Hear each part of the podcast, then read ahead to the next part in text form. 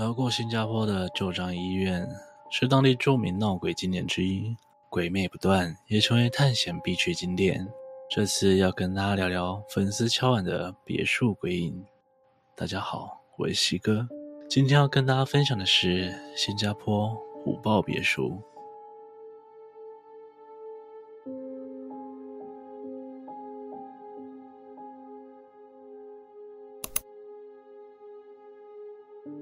于一九三七年新建的虎豹别墅，亦称虎标花园，坐落于新加坡巴西班让的小山上，由虎标万金油创始人胡氏兄弟所建。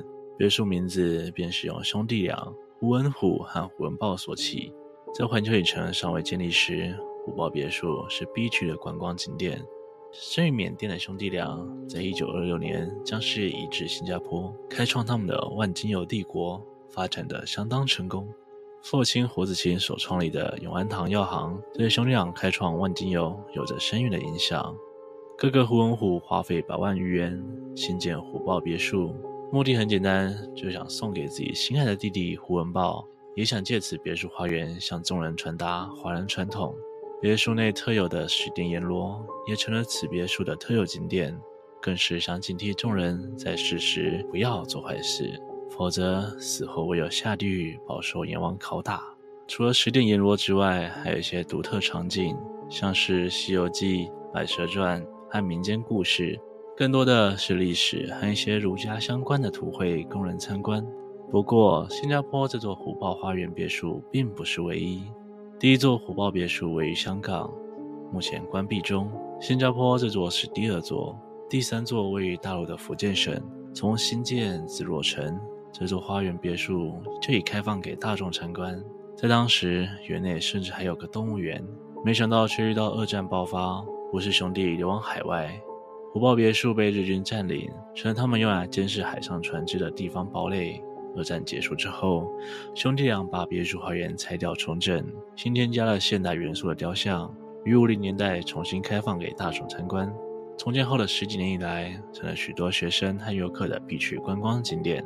走进别墅入口，可以看到一座牌坊，上面写着斗大的标语：“万水会归，环海银涛收眼底，金樽共赏，千山翠黛展峨眉。”上面所写的文字是对前来参观的人们宣达虎标万金油的效能。继续沿着入口进入别墅，会先走上一段斜坡，会看到一座博物馆，里面是有关兄弟俩和别墅的历史。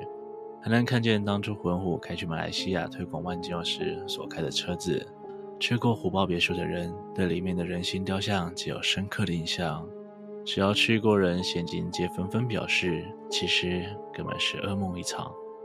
虎豹别墅早期只营业到晚上十点，但突然却改成营业到晚上七点。原因其实不难猜，曾经有人进入虎豹别墅里参观后，对十殿阎罗相当不敬，口出秽言，大言不惭地说道：“我靠，什么十殿阎罗、阎王，我呸！这有什么黑白无常啊，牛头马面啊，能是真的吗？啊，不过就是一堆人形雕像嘛，有啥好怕的？有个大伙人还怕这些假人？民间传说而已，谁知道死会去哪里？有没有见过真的死人现身说过阎罗殿的事情？”说完便扭头离去。顿时，十殿阎罗的气氛变得十分诡异。阎罗殿所有人形雕像的双眼都纷纷随着背影离去的方向移动着。没想到，这位铁齿的人回到家后便突然暴毙身亡。传闻说他是被吓破胆而死，有人说他是被阎罗殿惩罚，因为他的不敬惹入了阎罗殿。据传，火爆别墅是通往地狱的大门。里面所有的人形雕像都是真人所制，只是在表面上覆盖一层蜡，就像恐怖蜡像馆里那部电影一样，活做成人制成蜡像。传闻里，为了让所有雕像看起来栩栩如生，便使用活人制成雕像，也因此有很多传闻解说雕像里都附有一个亡魂。许多人皆表示，去完别墅后，总有一股不是去参观的感觉，而是被参观的感受。在白天经过别墅门口时，会时常看到很多猫和狗的尸体，是因为在入口处的蛇会在晚上复活，吞吃这些猫和狗，甚至还会将人们当作食物一口吞噬掉，再将魂魄交给阎罗殿。最被广为流传的是，当年虎豹别墅刚新建完成时，有许多的女巫和马来巫师会在晚上偷偷进到别墅内招魂，举行特别的宗教仪式，还有邪乎的做法祈求。毕竟别墅距离市区有一段距离，到了晚上，别墅更是异常诡谲安静。加上别墅内有十殿阎罗的陈设，让这些巫师们相信更能容易换到另一个世界的好朋友。没想到此举非但没有被禁止，反引起大众的诸多请求。纷纷向巫师们开始许愿，比如感情、彩券号码等等。这些巫师们为了让众人的愿望成真，也让自己有更好的名气，晚上便开始在别墅里招来鬼魂和食尸鬼，求得他们的协助，增加自己的法力。而这种方式让许多巫师突然的莫名暴毙身亡，或因突如其来的意外而死。而祈求愿望的人也都遇上了各种无法解释的现象和意外。传闻有一名叫小丽的女大生。疯狂暗恋自己的学长，小莲打从入学见到学长后就一见钟情，爱上了他，自此开始陷入无法自拔的地步里。从一开始远观的崇拜，进阶到开始跟踪学长。某次下课，小丽跟踪学长到了一间商场里，眼见学长买一件运动 T，小丽后脚便走进店家买了一件同款衣服。隔天趁着学长打棒球时，将自己买的同款衣服和学长买的对调。小丽将学长的上衣带回家挂上，每天回家第一件事情就是走进房间里闻着学长的衣服，说：“原来这就是你的味道。”开始日复一日的同样行为，演变成和衣服对话，就仿佛和学长同居一样。小丽会对着衣服分享自己每天所发生的事情，还会准备餐点，一起和这件学长一起共进晚餐。就在小丽暗恋将近两年后。小丽终于向学长告白了，不过小丽被学长用现在不想交女友的理由给狠狠的拒绝了。伤心欲绝的小丽跑回家中，歇斯底里的尖叫大吼，开始喃喃自语，对着镜子说：“是因为我不够漂亮吗？”隔日，小丽突然见到学长牵着一个女孩的手，她瞪大了双眼，颤抖地说：“怎么会？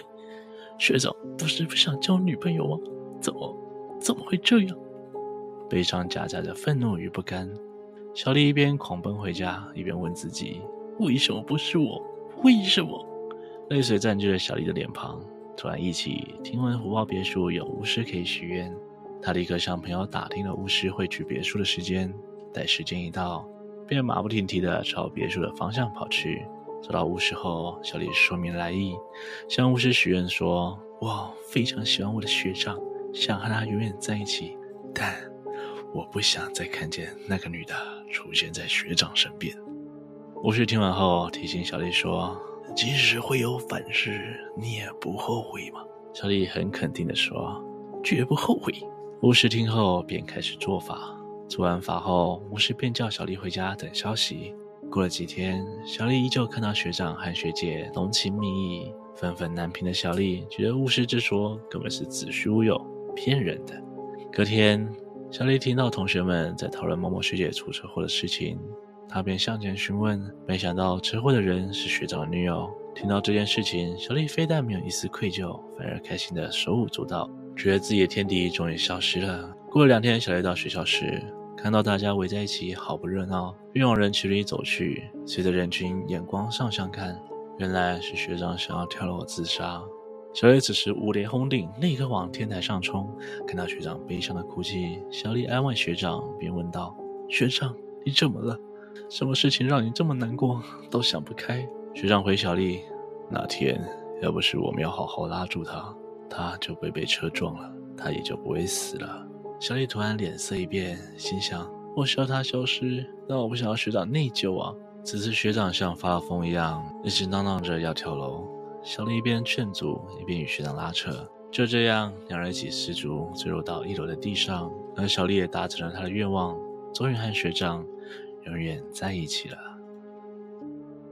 由于许多莫名事件的意外频传，让银楼店的传说甚嚣尘上。说是因为许愿而亡的人都会附身在银楼店的人心里，所以银楼店才会让人感到一股阴森的气息。随着传闻越传越广，到别墅参观的人越来越少。随着虎豹别墅严重亏损，在一九九九年三月关闭，之后别墅由新加坡政府接手。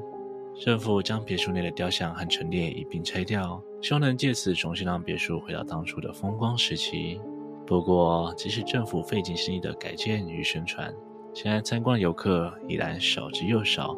政府最后直接让大众免费进入别墅内参观，至今别墅的保全依然在晚上还会前往巡视，以防这些探险者闯入别墅内。